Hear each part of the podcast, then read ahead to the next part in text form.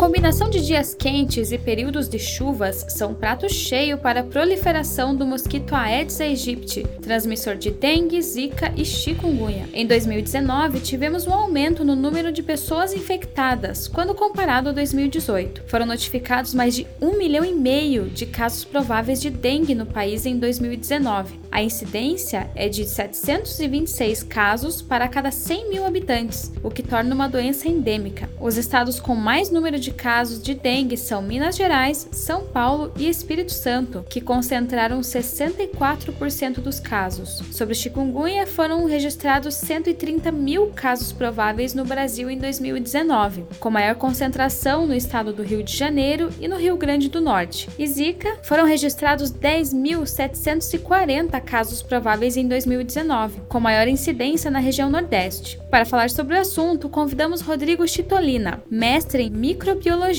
parasitologia e patologia pela Universidade Federal do Paraná e pesquisador na área de parasitologia e entomologia de vetores e biologia molecular.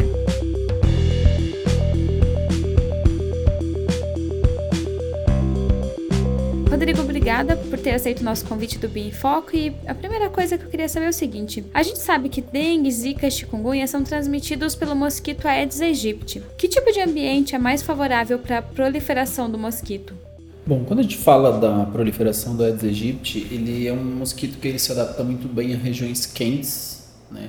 E que tem uma alta taxa pluviométrica. Então, ambientes quentes e com uma umidade muito alta são extremamente propícios para a criação desses insetos, principalmente porque quando a gente fala da fase adulta, ah, eles acabam se dando melhor no local com essa umidade um pouco mais alta. Então, ele acaba não sofrendo tanto se tiver um local um pouco mais seco. Então, é, principalmente em períodos de chuva que eles encontram Exatamente. É, né? Como a gente tem regiões do país que o nosso verão é extremamente chuvoso, aí a gente tem a junção dos dois fatores principais: temperaturas altas, que favorecem a proliferação desse inseto, associado a essas altas chuvas que, além de aumentar um pouco a umidade do ar, né, que é favorável para a fase adulta, só que essas chuvas concentradas e elevadas, elas acabam empoçando e acabam criando o que a gente chama de criadouros artificiais. Então aumenta muito mais a gama de locais onde essas fêmeas podem colocar esses ovos. Então acaba sendo muito mais difícil até mesmo o nosso controle vetorial, que hoje a gente baseia muito na eliminação desses criadouros. A gente tem um levantamento do Ministério da Saúde que mostra que os criadores predominantes no Brasil são três. O primeiro deles é o depósito de água, que representa um total de 47% desses criadouros. É, o segundo são depósitos domiciliares, que representam 31%, e os de lixo, que, é, que totalizam 20% deles. Você poderia falar para a gente um pouquinho o que, que são cada um desses depósitos? Primeiro, o depósito de água. Onde que, quais são esses depósitos? É, quando a gente fala nesses grupos dentro da parte de vigilância epidemiológica, a gente tem cinco grupos: grupo A, B, C, D e E certo? Que é como a gente classifica. O grupo A é onde estão esses nossos depósitos de água que são classificados como armazenamento de água para consumo humano. E aí a gente tem duas subdivisões Grupo A1, que é aqueles depósitos de água elevado ligado à rede pública ou sistema de captação, são as nossas famosas caixas d'água, certo? É o que a gente está acostumado. E aí a gente tem os grupos A2, que também são grupos, é, são depósitos de água que a população utiliza para armazenar água, mas ele não está diretamente ligado à rede pública. Tambores, ou até mesmo caixas d'água, é, tambores domésticos, tinas, que são muito utilizados em regiões que têm uma falta de acesso à água de maneira contínua. Então a população acaba usando esses depósitos, usando esses tonéis, esses barris para armazenar água. E quando a gente fala ah, desses depósitos de água que acabam sendo quase que 50%, mais de 50% da totalidade, são depósitos que a gente deveria ter um cuidado muito maior porque a gente sabe onde eles estão. A gente sabe onde está a nossa caixa d'água, a gente sabe onde a gente está armazenando água e aí a gente acaba pecando exatamente por falta de cuidados. Em locais onde a gente tem a necessidade de armazenar água, o ideal é que sempre seja feita a vistoria para saber se a tampa desses tonéis, se a tampa dessas caixas d'água estão sem nenhum tipo de fresta e até mesmo colocar algum tipo de tela para evitar que esses mosquitos adultos cheguem até ali e coloquem seus ovos. Perfeito. De quanto em quanto tempo é ideal fazer essa, essa olhadinha na caixa d'água ou na no tanque, se está tudo certo? O ideal é uma vez por semana a gente dar uma olhada. Quando a gente fala de caixa d'água ligada à rede pública, é um pouco mais difícil, geralmente, porque está realmente, às vezes está no, no sótão, ou às vezes está no telhado da casa, acaba sendo um pouco mais complicado. Para isso, o ideal mesmo é a gente garantir que não tenha nenhum tipo de rachadura na tampa dessas, dessas caixas d'água e que se coloque uma tela. Já quando a gente fala desses tonéis que a gente armazena água para consumo ou para algum outro tipo de atividade, o ideal é que toda semana seja vistoriado. Porque quando a gente fala fala no ciclo de vida do mosquito, ele leva até a fase adulta em torno de 10 a 15 dias. Então, se a gente avaliar toda semana, a gente vai olhar aquele nosso depósito de água, a gente vai ver que vai ter uma fase de larva, vai ter uma fase de pupa. Os ovos, às vezes, a gente consegue ver, não é tão fácil quanto ver uma larva quanto uma pupa, mas a gente tendo um indicativo que tem uma fase larvária, tendo uma fase juvenil, a gente pode fazer o descarte dessa água, pode fazer essa sepsia e a gente acaba interrompendo o ciclo de vida desse mosquito. Perfeito. E aí, depósitos domiciliares, o que, que são? São aquelas é, garrafas que a gente acaba esquecendo. Exatamente, são os famosos criadores artificiais que é o nosso maior problema, né? O vasinho de planta, é uma garrafa que a gente deixou lá fora e acabou acumulando água. E esses são que a gente precisa estar tá sempre vistoriando, né? Quando a gente fala desse nosso programa de controle das doenças, para as arboviroses, a Fiocruz tem um programa muito legal chamado 10 minutos contra a dengue. Por quê? Quando a gente fala ao longo da semana, a gente tem mais de 10 mil minutos.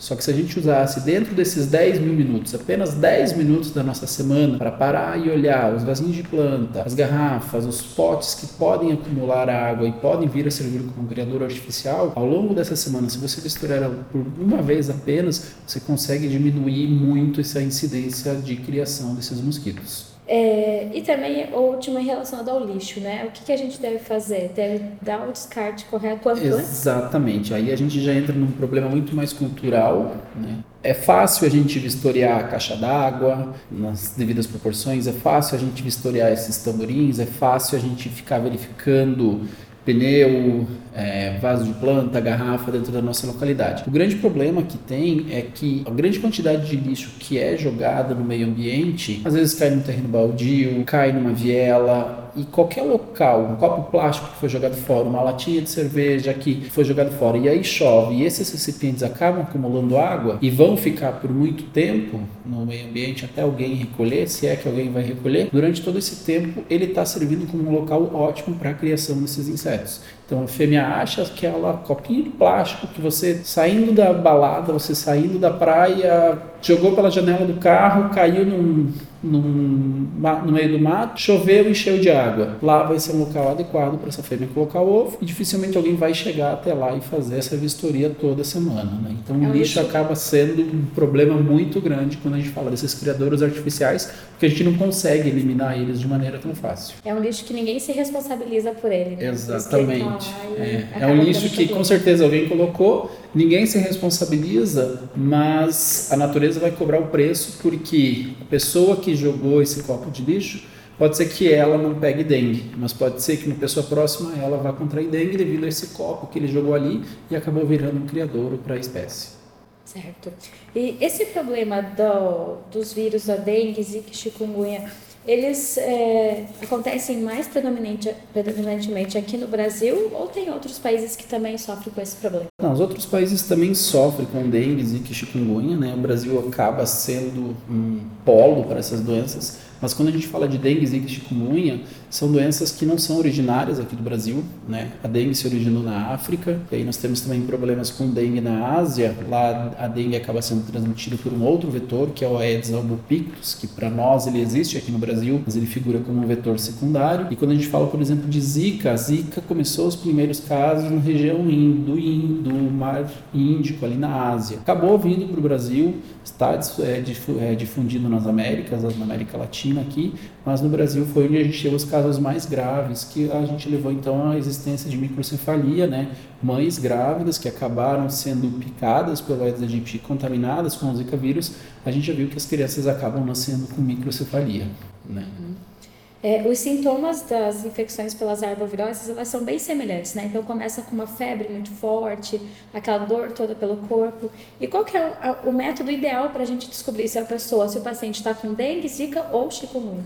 É, quando a gente fala dessas doenças, elas têm todas um quadro de sintomas muito parecido no começo. A gente acaba diferenciando somente num quadro mais avançado, né? Por exemplo, para dengue, os quadros mais avançados, a gente tem a famosa febre hemorrágica do dengue, que a, gente, a pessoa pode vir a óbito. Para zika, se for o caso das mães, pode ter a questão da microcefalia. E em casos adultos, podemos ter a síndrome de Guillain-Barré, porque o vírus tem um tropismo pelas células nervosas. Já para chikungunya, em casos mais avançados, esse vírus acaba se localizando nas articulações e aí ele acaba debilitando muito a pessoa. Quando a gente fala de métodos para essa detecção, a gente deveria focar muito na parte de biologia molecular. Por quê? São vírus muito parecidos, principalmente quando a gente fala de Zika e dengue, certo? Porque são vírus da mesma família, família Flaviviridae de gênero Flavivírus. Já a chikungunya é um vírus, é um gênero alfavírus, família Togaviridae. E por essa proximidade entre esses armovírus, as técnicas que a gente tem, por exemplo, de sorologia, elas acabam não conseguindo diferenciar exatamente qual dos vírus é.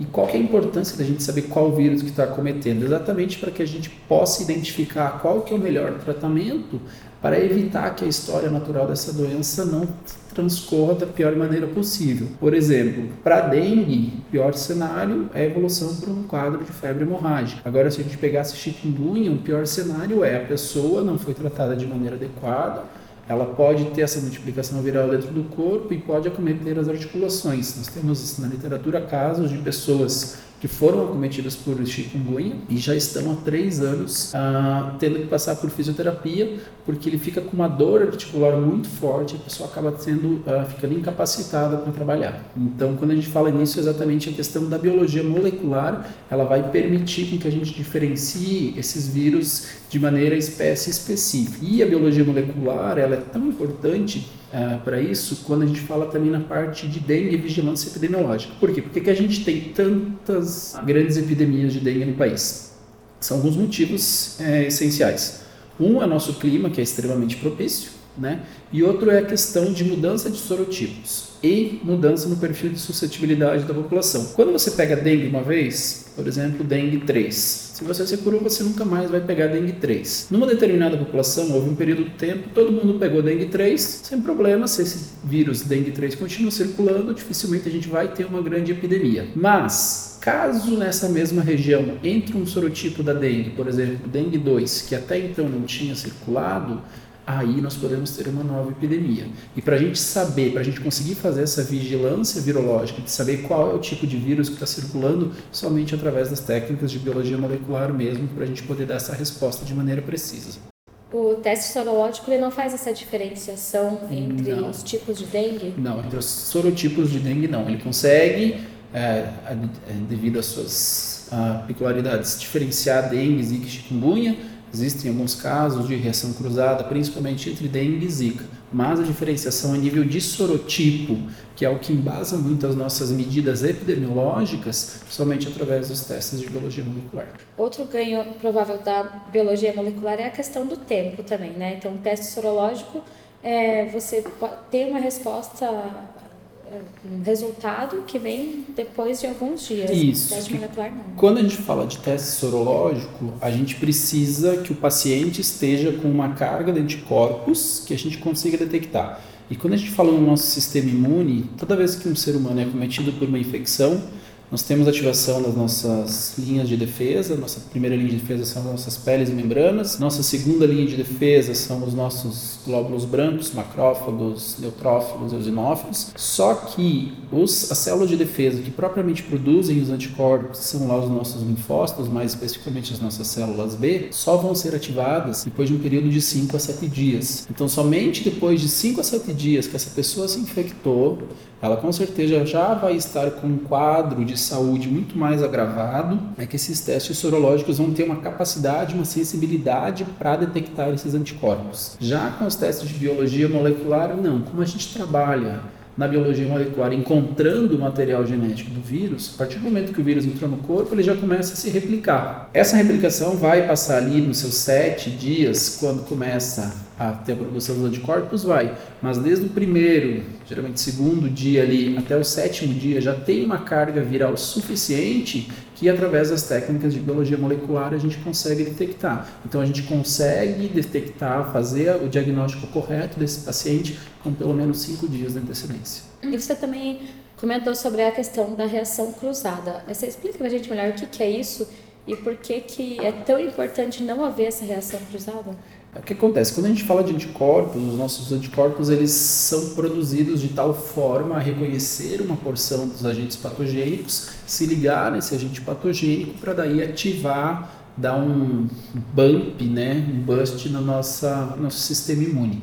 Só que quando a gente fala, por exemplo, de dengue e zika, por eles serem é, vírus muito parecidos, eles têm uma estrutura que ela é muitas vezes reconhecida de maneira cruzada. Um anticorpo que deveria apenas se ligar no dengue, ele pode acabar se ligando no vírus Zika, porque eles são vírus primos, são vírus da mesma família. E aí isso pode dar esses falsos resultados falsos positivos ou falsos negativos. E é essencial que não ocorra essa reação cruzada, por exemplo, para uma grávida receber uma Exatamente. que tem é. zika. E, e na verdade poderia ser dengue. É. Né?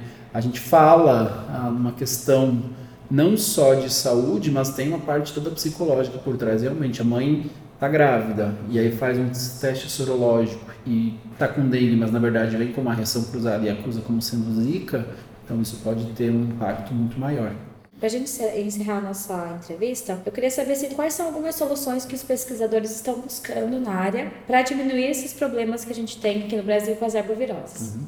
Bom, quando a gente fala para o controle das nossas doenças, hoje a gente não fala mais em erradicar a população de mosquito. A gente conseguiu isso lá na década de 60, hoje a gente já não consegue mais. O que a gente está fazendo é o que a gente chama de controle integrado de vetores. Nós temos que ter desde a parte de diagnóstico correto dos pacientes, tratamento correto desses pacientes, mas também nós temos que estar a todo momento fazendo uma vistoria e verificando como anda a população de mosquitos. A gente tem que a todo momento evitar que esses mosquitos se proliferem, porque se existe proliferação de mosquitos, cada vez maior é a chance de que a gente tenha doença acontecendo, né, ocorre essa transmissão. Algumas uh, abordagens novas que a gente tem usado é o uso de larvicidas, o uso de inseticidas de origem natural, né? se buscam alguns compostos naturais para ver se tem essa ação inseticida sobre os mosquitos. E existem outras metodologias, por exemplo, como é a famosa a técnica do inseto estéreo, que o que, que se faz? Se pegam esses mosquitos, criam esses mosquitos em laboratórios e esteriliza o macho. Por quê? Uma vez que a gente esteriliza o macho e libera ele novamente em campo, esse macho estéreo vai copular com uma fêmea. E a fêmea copula apenas uma vez na vida. Se ela por acaso copular com esse macho estéreo, ela não vai deixar descendentes. Então, ao longo do tempo, essa população vai sendo suprimida. Isso já tem sido feito para algumas pragas agrícolas com muito sucesso. Aqui no Brasil nós temos algumas abordagens, uma das que tem sido feitas também pela Fiocruz é através do uso de uma bactéria chamada Wolbachia. Então essa bactéria foi colocada dentro desses embriões de Aedes aegypti, dentro desses ovos. Os machos nascem já com essa bactéria e são liberados apenas os machos em campo para copular com as fêmeas. E aí se viu que existe uma chamada incompatibilidade citoplasmática. O macho que tem essa bactéria, ao copular com uma fêmea que não tem bactéria, essas fêmeas não dão origem a uma progênie viável e aí a população vai sendo suprimida ao longo do tempo. Perfeito. A gente sabe também que é, está sendo desenvolvida uma vacina para combater a dengue. É, você acha que esse é um bom caminho? Se a gente pudesse ter uma vacina para tudo, seria incrível, né? Aí a gente trabalha exatamente na parte de prevenção e não tratamento. O problema da dengue é que nós temos quatro sorotipos circulando no Brasil e, na verdade, no mundo hoje a gente já tem cinco sorotipos. Em 2012 foi detectado o sorotipo 5, está circulando numa região da Ásia. Esperamos que daqui a uns tempos vai chegar aqui no Brasil, com certeza. Então, a gente precisa sim uma vacina que tenha essa capacidade de cobertura. Mas aí que está a grande dificuldade. Nós temos quatro tipos de vírus da dengue circulando. Então, a dificuldade para a gente conseguir fazer uma vacina com uma cobertura cobertura que proteja com 100% de eficiência para esses quatro sorotipos é o que está levando então a essa maior demora em a gente ter no mercado algo de fato eficiente. Perfeito, Rodrigo. Obrigada pela entrevista. Eu que agradeço.